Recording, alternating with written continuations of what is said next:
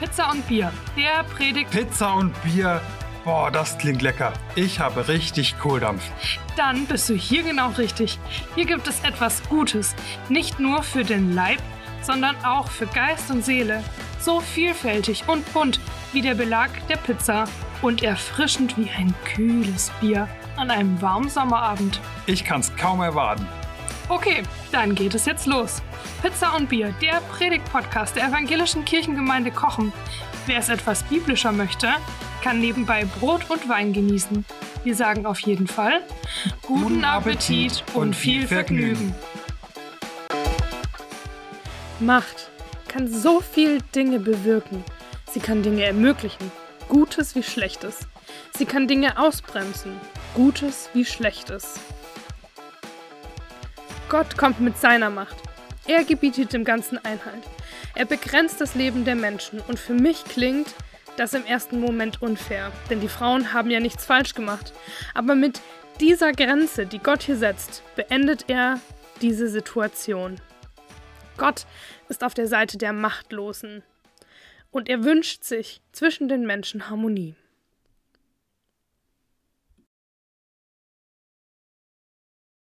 Als die Menschen sich vermehrten und auf der Erde ausbreiteten, bekamen sie auch viele Töchter. Die Gottessöhne sahen, dass die Töchter der Menschen schön waren. Sie nahmen sich Frauen, wie sie wollten.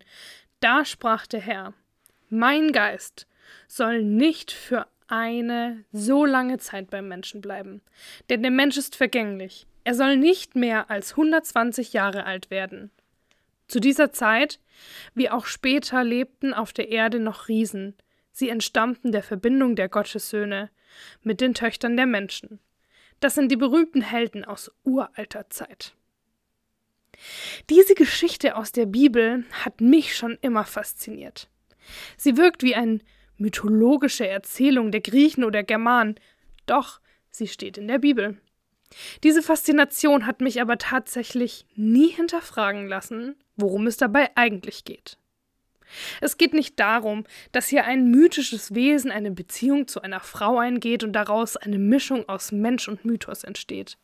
Es geht um Grenzüberschreitung, um Machtmissbrauch. Ein Thema, das in unserer Gesellschaft und unserer Kirche gerade brandaktuell ist. In der letzten Woche ist die Studie der EKD zum Thema Machtmissbrauch, zum Thema Missbrauch in der evangelischen Kirche herausgekommen. Die Zahlen sind hoch und die Dunkelziffer noch höher.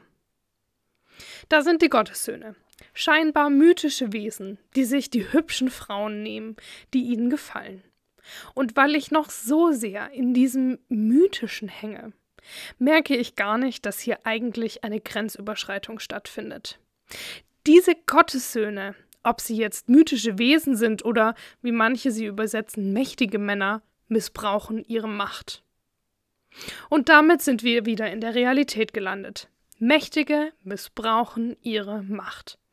Das sehen wir an so vielen Stellen in unserer Gesellschaft und leider auch in unseren Kirchen. Macht kann so viel bewirken.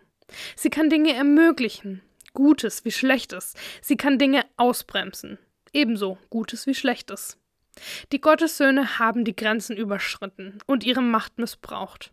Und wenn ihr euch jetzt fragt, wo ist Gott in dieser Geschichte? Er kommt jetzt, und zwar mit seiner Macht. Er gebietet dem Ganzen Einhalt. Er begrenzt das Leben der Menschen, und für mich klingt das im ersten Moment unfair, denn die Frauen haben ja nichts falsch gemacht. Aber mit dieser Grenze, die Gott hier setzt, beendet das die Situation. Wie wir alle bestimmt schon einmal erfahren haben, endet leider nicht der Machtmissbrauch der Menschen im Allgemeinen, sondern nur in dieser Situation. Aber mir zeigt diese Geschichte, dass Gott auf der Seite der Machtlosen ist und sich Harmonie zwischen den Menschen wünscht. Weiter hinten in der Bibel wird das Bild vom Löwen und dem Lamm genutzt, um genau das auszudrücken. In dem Gottesdienst, den wir zu dieser Predigt gefeiert haben, gab es jetzt Stationen, um sich mit dem Thema der Macht auf, je, auf seine eigene Art und Weise auseinanderzusetzen. Und an einer dieser Stationen, das war ein Parcours, wo es darum ging, dass man jemanden, der blind ist, führt. Sagte, fragte ich danach einen kleinen Jungen, der das gemacht hat, und wie war's? Und er sagte, gut. Und ich sagte, und hast du ihn geführt? Ja. Und hast du ihn gegen eine Wand laufen lassen? Nee. Das wäre ja blöd. Und das fand ich so schön zu sehen, dass selbst kleine Kinder ein Gespür dafür haben können, was richtig und was falsch ist mit ihrer Macht, wie man sie einsetzt, um Gutes zu tun. Hat es dich gestärkt? Dann gib diesen Podcast gerne weiter an Menschen, denen er ebenfalls gut tun könnte. Hast du einen Verbesserungsvorschlag? Dann melde dich gerne bei uns. Möchtest du regelmäßig über Anliegen der Gemeinde informiert sein? Dann abonniere unseren Newsletter oder folge uns auf Instagram oder Facebook. Sei gesegnet und tschüss, bis zum nächsten Mal.